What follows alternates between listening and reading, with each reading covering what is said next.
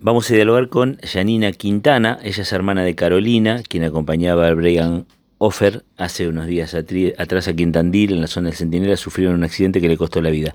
Gracias por atendernos aún en este momento, Janina. Buenas tardes, Hola, mi nombre Javier, es Buenas tardes. Bien. Buen día a toda la gente de Tandil, buenas tardes. Sí, bien. Contame un poco, bueno, eh, no vamos a, a, ahondar en cuestiones que son lógicas, pero te hemos visto en las redes sociales un poco sumándote a un pedido de, de vecinos de la zona de Centinela.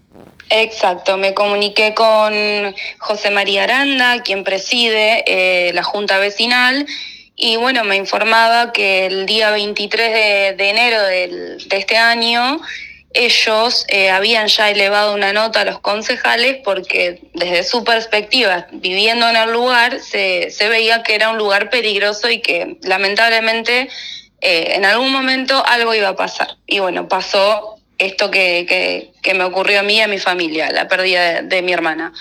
Eh, y nada, es sumarme al pedido para que en ese lugar, yo sé que hay zonas más peligrosas en Tandil, que no es solamente ese lugar, pero particularmente me atraviesa a mí, eh, entonces sentí que tengo que sumarme a este pedido para que ninguna familia más tenga que pasar por el dolor que, que estamos atravesando nosotros. Bien, bien. ¿Cómo se compone tu familia, Janina? Eh, mi mamá, mi papá, y yo y mi hermana éramos. Bien.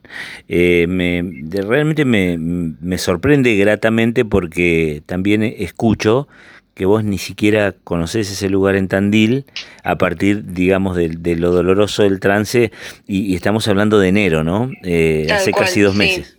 Sí, hace poquísimo. Eh, pero la verdad que sí, siendo de azul, de todas formas me siento involucrada en participar para sumar al, en equipo al bien de la comunidad de Tandil, porque no le puede pasar a una sola persona más.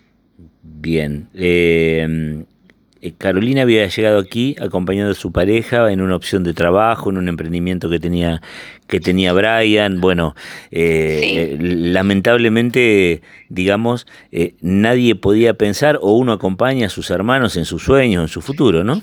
Sí, tal cual. Tal cual, ella hace poco, yo me recibí de, de, docente el día 28 de diciembre y ella había viajado para, para venir a estar conmigo en ese día y bueno, por suerte llegó a ver mi sueño cumplido y bueno, ahora nos toca compartirlo a la distancia, como quien dice, pero, pero bueno, el mayor sueño que yo tenía se, eh, se cumplió y ella lo pudo ver, vivir conmigo. Y bueno, ahora me queda nomás ese asunto pendiente de que siento que se lo debo a ella también. Eh, trabajar para que en ese lugar no, no pase más nada. Y, y respecto de la justicia, nosotros, eh, yo hablaba previamente con vos, Tuvimos uh -huh. con el mayor de los respetos posibilidad de hablar con, con el papá de Brian. Sí. Eh, el papá de Brian lo primero que empezó es a buscar testigos, a saber cómo fue y que se haga justicia. ¿Cómo, cómo se manejan ustedes con este tema?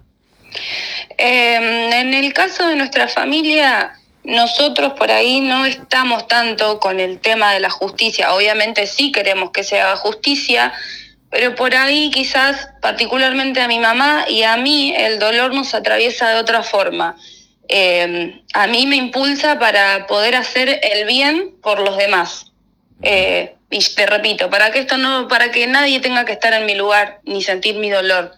Uh -huh. Por lo menos en ese lugar. Después desconozco las otras zonas que hay, pero por lo menos en ese lugar particular.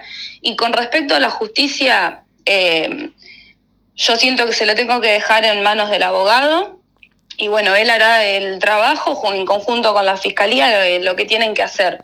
Eh, lo que sí, por ahí, eh, darle más visibilidad al caso, eh, porque hace falta difusión. Lamentablemente vivimos en una sociedad en la que tenemos que ser mediáticos y salir a hablar y difundir, porque si no, no sos escuchado. Uh -huh. Lamentablemente es así.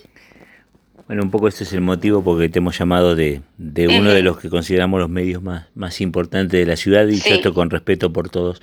Eh, ¿Tomaste contacto con alguien cercano al accidente?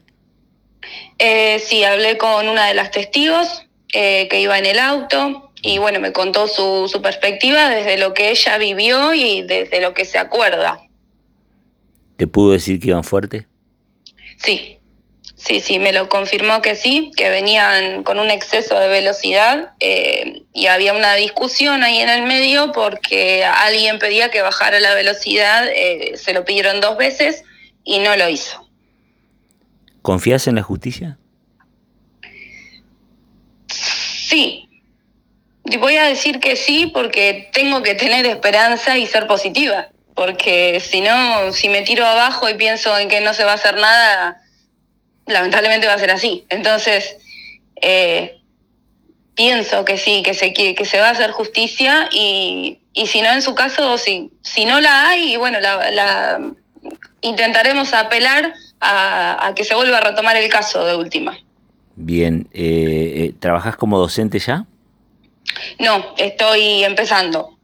Recién estoy inscrita en el listado y todo. Bien, y, y seguramente además de movilizarte esto, este, pidiendo con los vecinos del Centinela por la señalización, por, por, por evitar accidentes, vas a tener la oportunidad cuando seas docente de empezar a educar a los chicos, ¿no? Porque el tránsito también es una cuestión de educación. Obvio, obviamente, sí. Creo que es más, eh, también la difusión del video puede ayudar a, que el municipio de Tandil eh, tome también las medidas necesarias y educación vial sobre todo. Educación vial porque pasa en todas las ciudades, no solamente en Tandil. Eh, somos muchos los imprudentes al volante.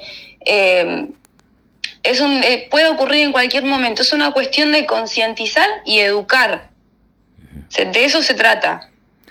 Nuestro abrazo, nuestro respeto a tu padre, a tu madre a la distancia, aunque no los conocemos, no queremos ni imaginarnos lo que se sufre. No, Javier, gracias a vos por, por escuchar, por escuchar mi, mi, parte. Y bueno, nada, eh, yo por el momento firme, por, con los brazos levantados por, por la lucha por mi hermana. Recién ahí voy a poder descansar, cuando se haya tomado la medida que yo necesito que se tome. Y porque se la prometí a mi hermana.